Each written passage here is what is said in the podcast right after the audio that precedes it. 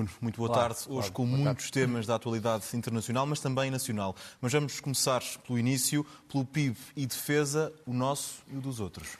Eh, Eu geralmente costumo trazer aqui temas da atualidade nacional que tenham mais ou menos a ver com a realidade internacional. Portanto, aquela ponte de ligação entre Portugal e o mundo. E realmente, na questão, da, na questão do PIB, mais uma vez este problema foi levantado na Cimeira de Vilnius, foi a Cimeira da NATO esta semana, saber se os países da Europa estão, eh, e os Estados Unidos e o Canadá, eh, que são os membros da Aliança, estão todos de acordo quanto à subida para 2% do PIB, do Produto Interno Bruto, eh, em eh, financiamento das indústrias de defesa, da defesa nacional, das despesas militares, etc.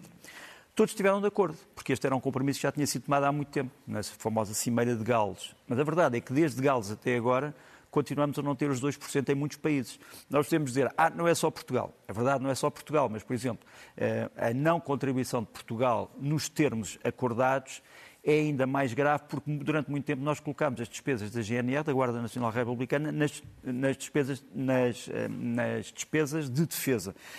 E a Guarda Nacional Republicana, obviamente, não é uh, uma força militar, embora seja um corpo especial de tropas, que em caso de conflito será uma força militar, sem dúvida. Agora, um, o grande problema é que Portugal não pode pôr dinheiro na defesa se não tiver um aumento espetacular do PIB. Isso tem que ser dito.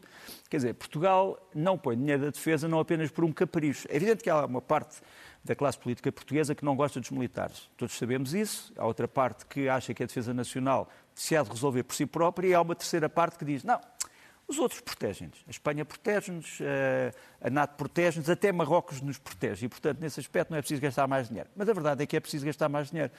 Nós vimos em vários incidentes recentes que precisamos de mais dinheiro, nem que seja para patrulhar os ares e a zona naval que está sob nossa responsabilidade, que é extremamente vasta. Deixa-me só mostrar este, voltando ao PIB, deixa-me mostrar este quadro. Portugal tem realmente, ao contrário do que se tem dito, não tem tido um crescimento espetacular do PIB anual. Eu sempre que uh, ouço a rádio, eu ia dizer sempre que, sempre que, que toco no botão para a rádio, agora já não é botão, são, são, são, são tecnologias digitais, mas sempre que ouço a rádio de manhã ouço sempre uma, uma notícia sobre o crescimento do PIB português. Mas a verdade é que se nós vimos aqui o crescimento do PIB português comparado com o crescimento do PIB uh, grego, Fui buscar a Grécia, porque é um país, como sabes, das nossas dimensões, que teve os mesmos problemas da dívida soberana e que tem tido, como tu sabes, como principal incremento da economia o turismo. Achei que eram três elementos que podiam comparar-nos. Fui ver como é que estávamos na questão do crescimento anual do PIB. E não estamos bem. A, a Grécia, obviamente, que teve que crescer mais porque veio de uma situação de PIB negativo, mas a verdade é que cresce mais que Portugal e depois decresce menos do que Portugal.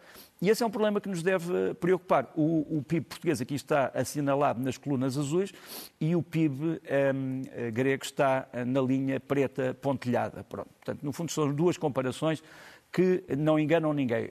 Podemos dizer assim, ah, mas o PIB português cresceu em várias alturas por ano, sem dúvida, mas não, não cresceu aquilo que devia ter crescido, porque isso é a pergunta que nós às vezes devemos fazer.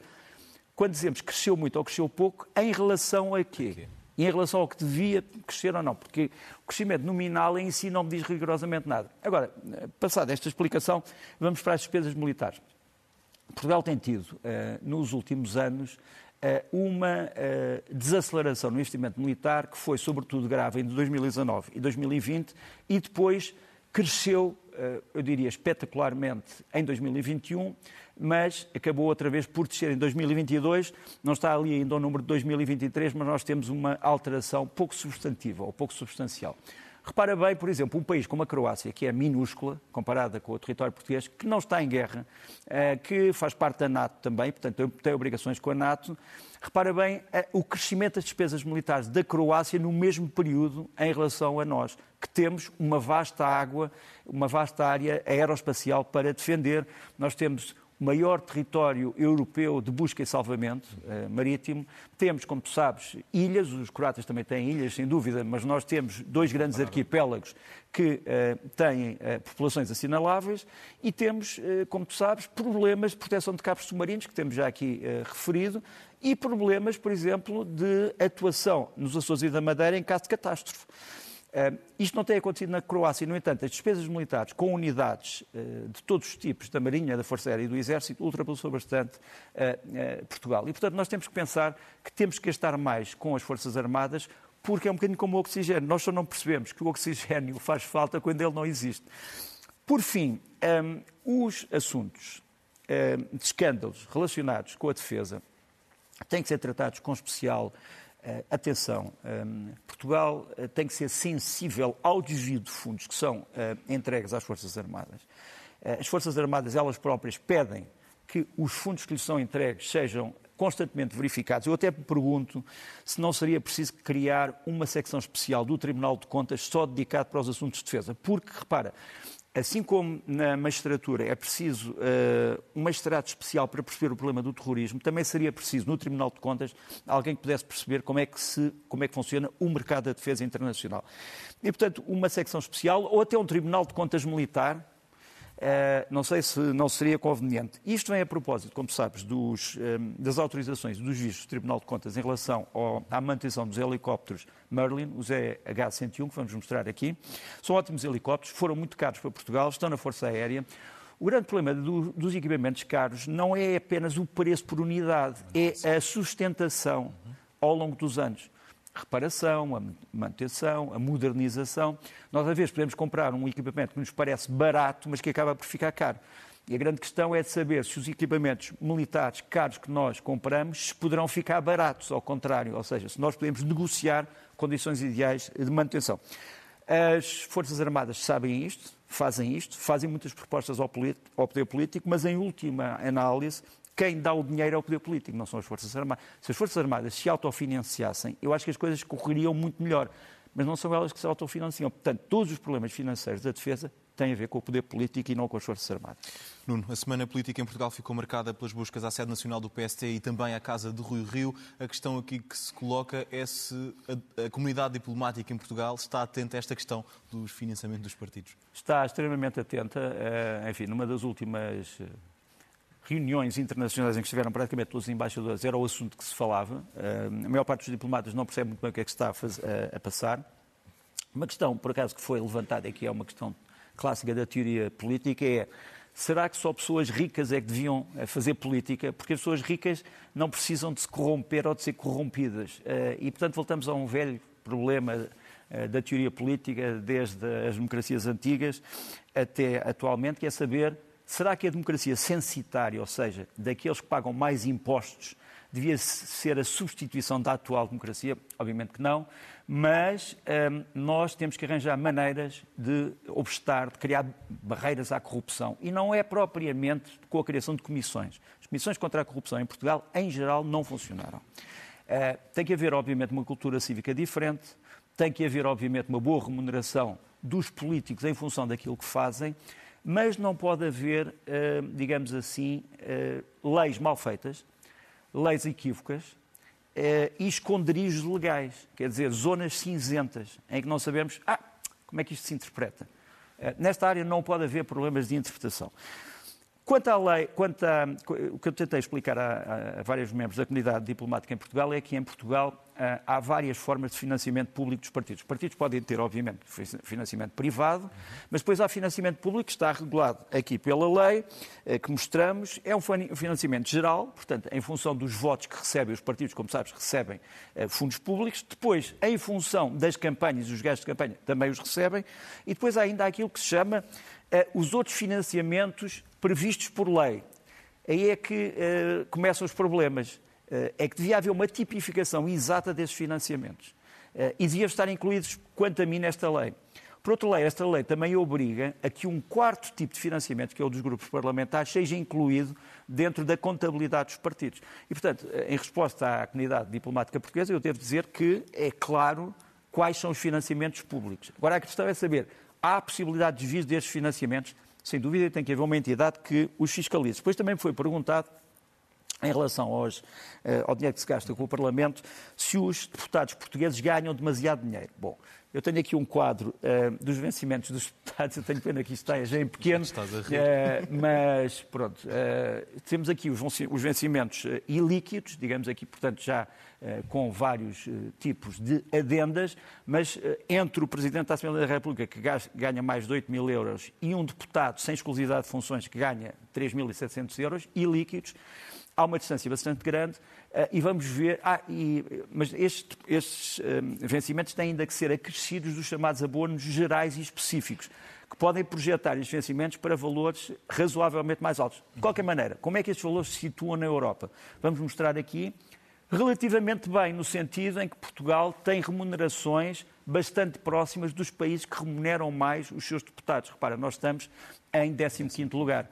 E, e se formos ver o número de vezes que um deputado recebe eh, em relação ao salário mínimo, estamos a falar de 6, qualquer coisa por cento, o que é 6 eh, vezes mais, 6,5 eh, vezes mais, o que é bastante razoável. E estes, estes ordenados que nós pomos aqui são os ordenados sem os, tais, as tais, os tais abonos. Uhum. Portanto, são, são, enfim, são, são quantias relativamente substanciais.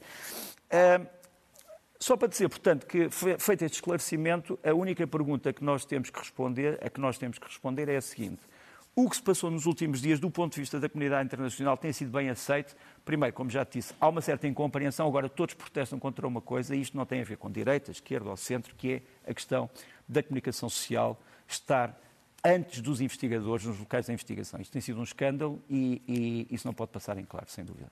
Nuno, há pouco falavas relativamente à cimeira da NATO em Vilnius. Uh, um dos protagonistas foi a Ucrânia. O próximo tema diz-nos que a Ucrânia sai desta cimeira sem ilusões. Porquê?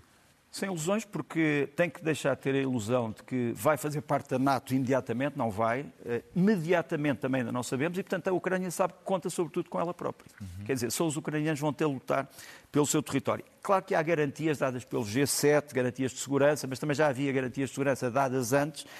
Claro que alguns países tentaram fazer as pazes com o Sr. Zelensky, talvez não se saiba, mas, por exemplo, em agosto, portanto, daqui a umas semanas, eh, a Presidente da Hungria vai eh, à Ucrânia, de certa forma, com o braço ao pescoço. Eh, eu não vou dizer pedir desculpa por aquilo que tem sido dito pelo Sr. Orban, Orban. pelo Primeiro-Ministro Viktor Orban, mas vai tentar fazer as pazes com a Ucrânia. Não sei se vai ser possível, mas é uma notícia que eu acho interessante. Agora, o que está acontecendo no terreno, é, numa, primeira, numa primeira análise, tem a ver com o facto da contraofensiva ucraniana ter um passo muito lento para quase todos os observadores, porque, entre outras coisas, tem muitos obstáculos pela frente, mas as pessoas não se, esqueceram da história. É, repara, quando tiveste a chamada reconquista de Kherson, eh, que começou em agosto de 2002, a Ucrânia demorou agosto, setembro, outubro e novembro para conseguir chegar até ao sítio onde está hoje em Kherson. Portanto, estamos a falar de quatro meses contra um inimigo que, na altura, tinha menos defesas, estava menos entrincheirado e, se calhar, menos preparado. Portanto, nós temos que esperar que esta dita contra-ofensiva, que tem objetivos muito mais largos, demore também, penso eu, alguns meses. Posso estar enganado, mas acho que é isso que vai acontecer. Os ucranianos, entretanto, estão ainda a receber parte do material que acham importante para esta contraofensiva, a começar pelos carros de combate M1 Abrams americanos, que começaram realmente a chegar à frente, são talvez os carros de combate mais importantes de todo o arsenal ucraniano. Há quem diga que eles vão ser a, a ponta de lança da parte ofensiva que conseguir passar pelas tais defesas uh, russas, portanto, estes carros de combate com certeza não vão entrar em campos de minas, apesar de parte destes carros estar equipado com, com mecanismo de desminagem. Quer dizer, por cada um destes uh, eh, 10 ou 15 Abrams, um ou dois vão ter uh, mecanismos de desminagem. Portanto, podemos imaginar uh, um grupo de tanques que é protegido por dois que passam pelos campos de minas. Pronto. Temos também informação de que uh, os grandes combates neste momento se dão em Zaporígia, portanto, a tal zona onde está a central uh, nuclear de Energodar. Metade de Zaporígia uh, está nas mãos dos ucranianos, outra metade, a parte sul, está nas mãos dos russos. Os ucranianos têm conseguido um, destruir várias colunas russas em Zaporígia. Esta é uma coluna de fuzileiros russos que estavam estacionados no Mar Cáspio que já estão na Ucrânia há algum tempo. A sua coluna de artilharia foi destruída pela, isto parecem ser obuses D-30, são obuses russos e, uh, portanto, está a haver grandes combates. Por outro lado, a Ucrânia tem perdido algum material que tem recebido do Ocidente, mas tem tido uma coisa interessante, é que o material destruído pela Ucrânia geralmente fica em território ucraniano e, portanto, geralmente é ou é reparado no local, ou é levado para oficinas, ou é destruído para não cair nas mãos de terceiros. Temos aqui uma fotografia que me parece exemplar a esse respeito que tem a ver com os primeiros veículos que os ucranianos perderam. Está ali um carro de combate Leopard à esquerda, depois estão alguns veículos Bradley, e estás a ver uma, um grupo de militares ucranianos que se aproxima para fazer uma inspeção, digamos assim, do material que se está imobilizado. Parte dele foi levado realmente para garagens, já voltou ao combate. Outro ficou totalmente inutilizado, como eu disse, foi, foi sabotado para não cair nas mãos de terceiros. Também é importante referir, e, e, tendo a ver com a história dos ucranianos já só dependerem de si próprios, eh, eles resolveram criar uma nova empresa conjunta de defesa, em que fazem novos produtos e comercializam novos produtos, incluindo mísseis de longo alcance. Parece-nos aqui o novo frontispício dessa empresa, é a UOP, a Ukroboron Prom, eles tiveram também problemas há décadas com a questão da defesa, porque a defesa é apetecível, também há problemas de corrupção e houve problemas de corrupção na Ucrânia, portanto, eles acham que a melhor maneira foi de concentrar as empresas que já existiam nesta nova macroempresa, que eles dizem que vai produzir muito mais do que aquilo que tinha sido produzido até agora, para além de dar uh, milhares de empregos, vai dar também, obviamente, milhares de coisas que eles não tinham neste momento.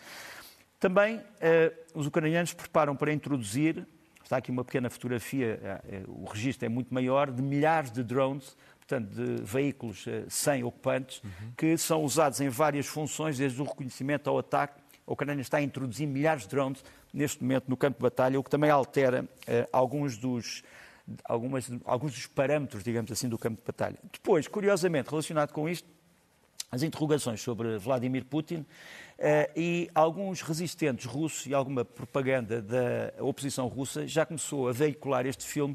Este filme, como sabes, vai só estrear daqui a uns meses, é o Napoleão do Ridley Scott. Ehm, e uh, este filme baseia-se numa série de dados que os russos dizem que são parecidos com os dados que identificam o Putin. Primeiro, veio do nada. Segundo, não é a pessoa mais alta do mundo. Terceiro, uh, tinha um plano imperial o de Napoleão era um plano uh, imperial dito iluminista, o plano do Putin é um plano diferente e, isto é uma coisa que ainda está em discussão, as pessoas não sabem que Napoleão, depois da sua aventura de conquista da Europa, acabou com menos território francês do que aquele que tinha no princípio da guerra, apesar da tentativa de conquista. E há quem diga que Putin se arrisca também a que isso aconteça, acabar esta guerra com menos território do que aquele que tinha. Mas isso é algo que tem que ainda ser visto, obviamente. Nuno, para hoje, eh, na Ucrânia, em terreno ucraniano, na Crimeia, eh, ataques com drones. Acreditas que estes ataques poderão condicionar o dia de amanhã, um dia muito importante no que diz respeito aos cereais? É verdade, amanhã eh, acaba, como sabes, a, a, o atual período do acordo sobre os cereais. Por outro lado, a, a Ucrânia verificou que os russos puseram neste momento duas fragatas com mísseis calibre, que são os tais mísseis de cruzeiro, podem atingir qualquer tipo de alvo na Ucrânia, sobretudo populações civis, e estão neste momento penso que com 12 a 20 mísseis eh, já no, já na, no Mar Negro. Uhum. Isto pode realmente levar os ucranianos a pensar que este ataque pode ser um pretexto russo para um uh, ataque de larga escala às cidades costeiras, porque os ucranianos negam que tenham feito este ataque. Nós vamos mostrar aqui imagens uh, do ataque. O ataque, segundo os russos, foi feito com estas, estes drones uh, marítimos que são muito parecidos, se não iguais, aos ucranianos. a Rússia, neste momento, fez um, uma nova classe de drones marítimos copiada dos ucranianos. Repara que aquilo que temos, sobretudo, é um treino de uh, armas ligeiras para tentar destruir este drone. Portanto, o que os ucranianos dizem é que dois destes drones e sete aéreos russos foram alvo de treinos antiaéreos e treinos de proteção que a Rússia desencadeou. Portanto, enfim, estamos mais uma vez naquele capítulo da Guerra das Sombras, em que nenhuma das partes eh, se entende sobre quem é o autor de algum tipo de manobras. Seja como for, os russos dizem que os destruíram todos, os ucranianos dizem que se fossem drones ucranianos tinham causado alguns estragos. Pronto, eh, é este é o ponto da situação. O que sabemos que existiu mesmo foi hoje de manhã um ataque a vários sítios na retaguarda russa. Aqui, Luansk, aparentemente o maior depósito de uh, mísseis uh, para uh, mísseis de cruzeiro e mísseis de longo alcance, também foguetes de bombardeamento, terá sido destruída, realmente é uma explosão enorme. Luansk fica no leste, portanto é um dos, oblastes do, um do leste da Ucrânia, ocupado, é uma das duas grandes cidades nas mãos da Rússia, e terão sido verificados ataques hoje também em Melitopol, Mariupol e Berdiansk, como sabemos, são três grandes cidades portuárias ocupadas pela Rússia.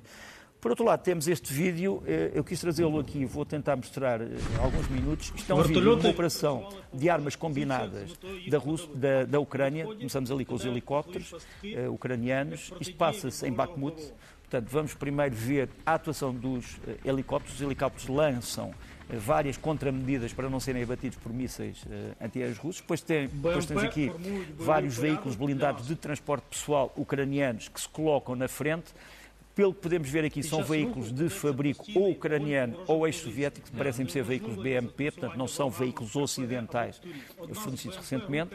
Vês que estes veículos têm duas funções. Primeiro, transportar tropas para a frente e, segundo, como têm armas próprias, tentar atacar, digamos assim, a linha da frente russa. É curioso porque isto é tudo filmado por um drone que também participou nas operações e tu tens que pôr ali aquelas bandeiras porque senão não conseguias perceber o que é que estava ali a pesar. Portanto, tens ali os veículos já largaram as tropas, estão a voltar para trás.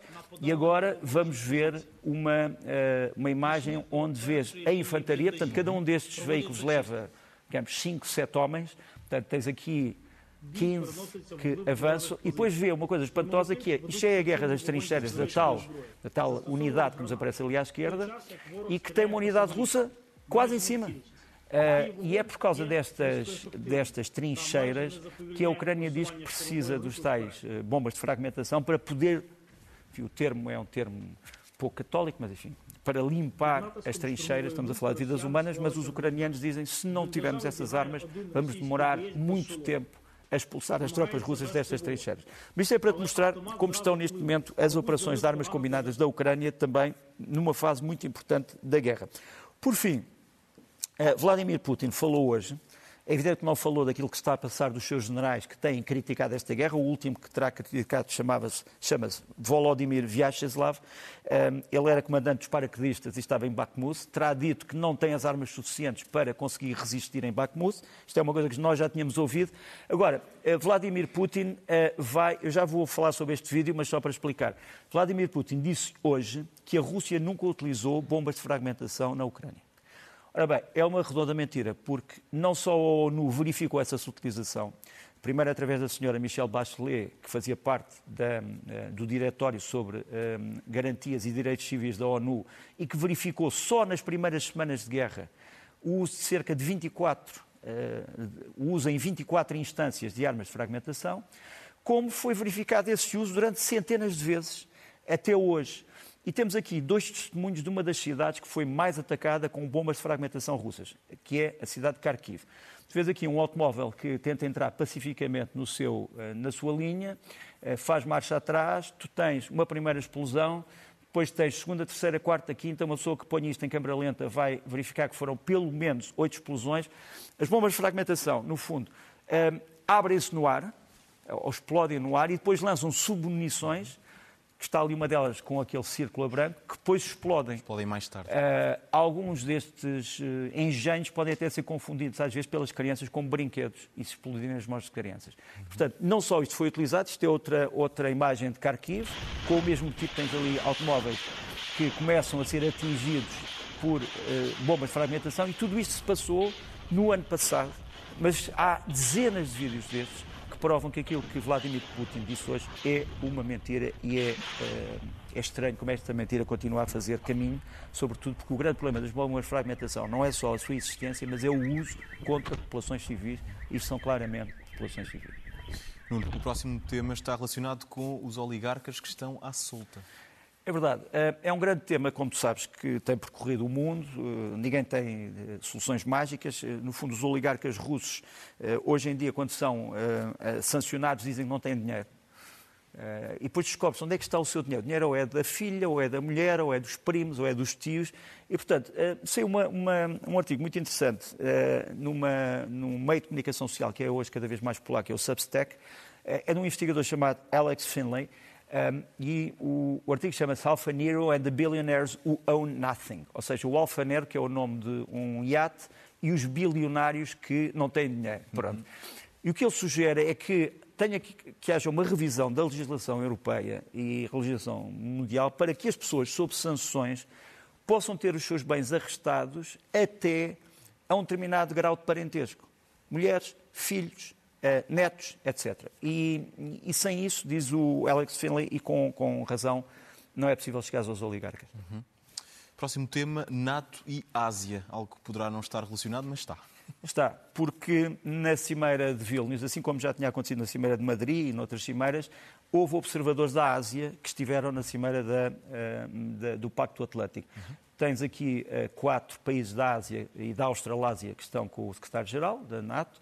Uh, tens ali uh, representante, os representantes da Austrália e da Nova Zelândia, do Japão e da Coreia do Sul. Aliás, o presidente da Coreia do Sul visitou agora, como sabes, a Ucrânia, porque já estão em curso conversações entre a Coreia do Sul e a Ucrânia em várias questões de industrialização, mas também de apoio militar. Estes quatro países vieram, no fundo, trazer preocupações da sua área, preocupações de segurança. Uh, queriam saber o que é que a NATO pensava da China. A, China, uh, a NATO declarou que a China não era um inimigo no fim desta cimeira. Eles quatro estão de acordo, mas acham que, apesar de não ser um inimigo, pode ser um risco. E para alguns países, não estes quatro, mas para alguns países do Pacífico, a China é um risco uh, palpável. Deixa-me mostrar-te aqui um acontecimento recente, que é a entrada nos mares das Filipinas de dezenas, se não centenas de barcos de pesca chineses, muitos deles protegidos por vedetas militares. O que leva que cada vez mais países insulares da Ásia pensem que a China está a tentar alargar a sua zona de influência. A NATO vai ter, que, vai ter que lidar com isso, a União Europeia vai ter que lidar com isso. E, portanto, a China vai continuar a estar, face à NATO e face aos países da, da Ásia, numa situação de grande ambiguidade. Agora, não se pode esquecer de uma coisa: mesmo que nós queiramos que a China seja um país diferente daquilo que é, a China continuará a ser aquilo que é. Uma grande economia, que cada vez mais produz carros elétricos, cada vez mais produz produtos para todo o mundo, para todas as necessidades. E, portanto, eh, não se pode ignorar a China e, e, deixar que a China diga claramente que não tem nada a ver com a agressão russa já é, acho eu, um avanço de civilização. Mas há ainda muitas questões a resolver neste diálogo difícil. Nuno, trazes agora crónicas africanas porque é importante perceber o plano estratégico e político deste continente. Verdade, estas guerras têm-nos feito obscurecer eh, o papel da África no mundo, continua a ser um, um, continente essencial, não só porque estrategicamente controla vias de comunicação marítimas muito importantes, eh, é, é o continente, é um dos continentes mais ricos em matérias naturais, é um continente extremamente povoado, extremamente populoso, com grandes nações, com muita população, caso, caso caso eh, de escola é a Nigéria, obviamente, eh, mas é um, é, um, é, um, é um continente que tem grandes problemas de subdesenvolvimento ainda ou de concentração da riqueza em oligarquias. E, portanto, eh, mas esse não é o problema que eu neste momento quero trazer. Quero trazer alguns problemas ligados com questões estratégicas da África. Primeiro, Angola acaba de anunciar e de mostrar a construção daquela que será uma das mais, uma das mais importantes bases navais de toda a África construída no Soio, que eu sei que tu conheces bem, eu conheço bem também. O Soio é uma zona importantíssima de Angola no que toca à exploração petrolífera e à exploração de gás. A, Angola não só, vai, não só construiu uma das maiores bases, como anunciou a criação de uma nova marinha de guerra que vai ter como ponta de lança três corvetas deste tipo, portanto as corvetas são no fundo fragatas ligeiras, armadas com o equipamento mais moderno que nós podemos ver em África são as BR-61 Max 2, que são feitas no um, Dubai, portanto, em estaleiros do Dubai. Mas, para além disso, Angola vai ter dois navios anfíbios de 70 metros de grande capacidade e 17 um, barcos patrulha uh, também uh, bem armados. E toda a base em si vai ser um modelo de desenvolvimento militar de Angola que parece agora despertar com poder naval, que é uma coisa também interessante. Infelizmente, Portugal eh, não conseguiu convencer as autoridades de Angola uh, à compra de uh, um navio português, que é o chamado navio patrulha oceânico da classe Viana do Castelo, poderia ser importante para Angola. Foi utilizado em Angola para demonstrações, mas Angola decidiu-se por outro tipo de navios. Enfim, a vida é assim, mas eu acho que Portugal não deve desistir de tentar mostrar que este seu navio é bastante bom. Depois, gostava também de trazer notícias preocupantes de Moçambique. A notícia boa é de que a SAMIM, portanto, a, a, a Força Internacional da, da SADEC, continua uh, em Moçambique, em Cabo Delgado, a tentar combater o Daesh, mas, uh, e renovou o seu mandato esta semana, mas o problema é que o Daesh continua também ativo. Nós temos aqui uh, o resultado de um ataque do tal dito Estado dito Islâmico a Quiteraj, portanto estamos a falar outra vez de operações deste grupo terrorista em Macomia, sobretudo com alvos civis, mas aqui também um alvo militar, portanto, uma, uma, um posto do, das Forças de Defesa de, e Segurança moçambicanas e a captura, infelizmente, também para os moçambicanos, muito material. Uma terceira notícia Uh, o começo de audições judiciais de Manuel Chang. Para quem não sabe, ele foi Ministro das Finanças de Moçambique e está envolvido no chamado escândalo das dívidas ocultas. Quer dizer, uh, Moçambique acabou por comprar uma série de material militar que depois, aparentemente, ou não foi pago totalmente ou não foi recebido nas condições, mas o dinheiro foi para alguém.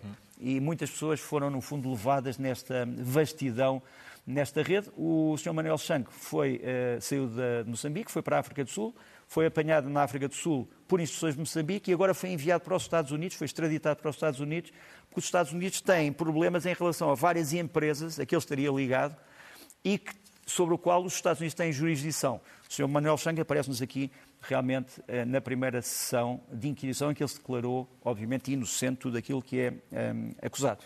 Última notícia, a notícia da Rússia, um, eh, de que a África do Sul, temos aqui o o presidente da África do Sul, o Sr. Cyril Ramaphosa, quando foi uh, a visita de líderes africanos à Ucrânia, ele está aqui a homenagear as vítimas ucranianas de, de crimes de guerra, mas aparentemente o Sr. Ramaphosa terá dito ao Sr. Vladimir Putin que, por causa do uh, mandato de captura do Tribunal Penal Internacional, talvez fosse melhor o Sr. Putin não ir em pessoa à cimeira dos BRICS, à África do Sul em agosto. Portanto, há sugestão para ir o Sr. Lavrov, mas a Rússia ainda não tomou nenhuma posição sobre o assunto. É capaz de tentar torcer a corda até ao fim, dizendo não, não. Ou vai o Sr. Putin ou fazemos uma grande, um grande problema. A questão da África do Sul é muito simples, é que a África do Sul faz parte do Tribunal e se não cumprir o mandato, uma das coisas que pode acontecer é sair do Tribunal, o que não é bom para a África do Sul, que quer impor, digamos assim, a questão do Tribunal a outros países africanos para que haja um respeito do Estado de Direito em toda a África. Nuno, vamos aos livros da semana? Vamos, muito rapidamente. Edward Watts, O Eterno Declínio e Queda de Roma, um livro sobre uh, as situações que se costumam fazer a dizer ah, isto é como a queda de Roma, em vários sítios e em vários regimes do mundo, uh, o que às vezes pode ser perigoso. Depois do Mark Hollingsworth, Manipulação, uma história do KGB na Guerra Fria, mas também na Rússia que sucedeu à União Soviética. Depois Jornadas pelo Mundo, de Bernardo Melo, Conde Darnoso, que foi tal como essa de Queiroz, um grande observador uh, português uh, da panorama internacional no século XIX, um, ehm, saiu agora, sobretudo da China, aliás, tens ali a muralha da China, e do João Correia Nunes, um, ehm, que se estreia no romance histórico A Nora e os Alcatruzes, uh, um romance histórico em que tenta desvendar o mistério dos painéis de São Vicente. Nós ainda não sabemos bem se os painéis de São Vicente foram mesmo pintados pelo Nuno Gonçalves, quem é que está lá, porquê, como e o livro, dá, o livro é muito interessante porque é uma espécie de uma investigação policial sobre um grande mistério da história portuguesa. Rapidamente, passamos para português ilustres. Uh, dois portugueses ilustres. Uh, José Matoso, que foi, como sabes, o grande medievalista português do pós-guerra, e Carlos Duarte Ferreira, que foi um grande empresário, que foi a última face da chamada um, da metalúrgica Duarte Ferreira, que foi um grande, uma grande esperança industrial de Portugal. Deixa-me mostrar só aqui, a propósito de José Matoso, que teve uma grande obra. Ele começou como monge beneditino, mas depois investigou sobretudo a Idade Média Portuguesa, do ponto de vista não só dos Estados, mas também dos homens comuns. Isto é uma, isto é uma recriação a propósito da Vivarte, que é o Laboratório Nacional de Recriação Histórica, que fez uma recriação da arenga de Novas Pereira nos Atoleiros. Uh, depois deixa-me também mostrar-te aqui, ainda a propósito da Idade Média Portuguesa, o Tratado de Windsor, que também foi estudado, obviamente, por José Matoso, porque ele também estudou geopolítica uh, portuguesa. Isto é comemorações do Tratado de Windsor entre Portugal e um, o Reino Unido uh, e a Inglaterra, na altura, este ano. Uh, portanto, é o tratado mais antigo da Aliança da Europa. Isso também é estudado pelo, pelo professor José Matoso. E depois, olha, um pequeno comentário da NBC sobre Tordesilhas. Um, os Estados Unidos lembraram-se de Tordesilhas e há aqui um comentário da NBC explicando que um dia dois países dividiram o mundo, o que é que isto significou. Tudo isto está na obra de Matoso. Quanto ao legado de Carlos Duarte Ferreira, ele foi realmente a última cara da metalúrgica Eduardo Ferreira, que é uma metalúrgica que se instalou no Tramagal, eh, portanto em Abrantes, eh, que eh, empregou milhares de portugueses e que a certa altura se tornou num gigante da metalurgia que fabricou milhares de caminhões militares para as Forças Armadas Portuguesas e acabou por só, acabou, acabou por só falir porque o Estado português lhe tirou o tapete uh, nos anos 80, quando eles se preparavam para fazer um veículo revolucionário em Portugal, o Estado português eh, disse, afinal, as nossas Forças Armadas não querem esse veículo, que era um, um caminhão chamado, era o Berliet Tramagal Turbo. Uh, e, e, pronto, e foi assim que morreu esta empresa. Mas o Carlos Duarte Ferreira, realmente, para além de ser um, um grande português, foi uma, um grande visionário, foi o continuador de um grande projeto industrial. Portugal hoje está largamente desindustrializado, enfim, mas a vida é, é assim. Não temos de acelerar, vamos aos filmes da semana, trazes-nos dois muito esperados. Muito esperados. Oppenheimer, do Christopher Nolan, uh, sobre, enfim, o pai da bomba atómica, que ele próprio depois se intitulou como o Doutor Morte, aquele que lançou a morte sobre o mundo. Uh, um grande filme. E depois a Barbie, da Greta Gerwig, que não é um filme para crianças, ao contrário que se pensa, portanto, é uma brincadeira sobre o mito da Barbie, hey Barbie. e a expulsão da Barbie do seu uh, namorado, desta espécie de utopia cor-de-rosa onde vivem. Uh, e isto, repara que este filme até já criou problemas geopolíticos, porque a China diz que aparece aqui um mapa, aparece aqui um mapa que contraria a visão chinesa sobre os mares do sul da China. Vamos às sugestões? Vamos às sugestões. Começamos com o Museu de Marinha, em Lisboa, em Belém, faz 160 anos esta semana, é, para a semana, e vai inaugurar no dia 22, até ao fim do ano, uma exposição de pintura sobre o mar. Aqui temos um quadro do João Vaz, Praia de Boarcos, Figueira da Foz. João Vaz, para quem não saiba, foi um grande pintor português que morreu nos anos 30, mas vamos ter muitas obras uh, sobre o mar uh, na, exposição no Museu de Marinha. E depois, mudando totalmente Vamos para a música. Vamos ter em Viseu o festival Que Jazz é Este, entre 20 e 23 de julho, portanto, este mês. Uh, vamos ter grandes grupos nacionais, mas eu quero salientar aqui este do Gary Aspen uh, na, na, bateria e nos teclados e o Nguyen Le, um músico francês de origem vietnamita, que estão a fazer um novo tipo de música de fusão que eu acho muito interessante. Vamos ouvir só um bocadinho.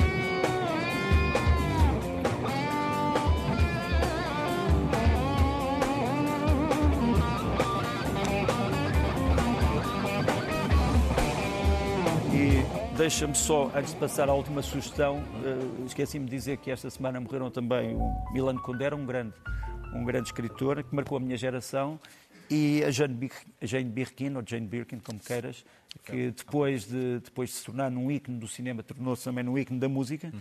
E, e, pronto, são dois nomes que têm a ver mais com a minha geração do que com a tua, mas, um, e que marcaram, obviamente. Mas queria acabar com um grupo português, uh, não queria acabar com eles, queria que eles começassem, mas, mas queria acabar com essas sugestões com um grupo português. Eles são um grupo de blues, são os Mabel Blues Band. Uh, lançaram agora um CD chamado It Is, e isto é um grande tema sobre a incerteza do nosso mundo. O que é que vai ser o nosso mundo? E chama-se I Won't Let It. I'm so afraid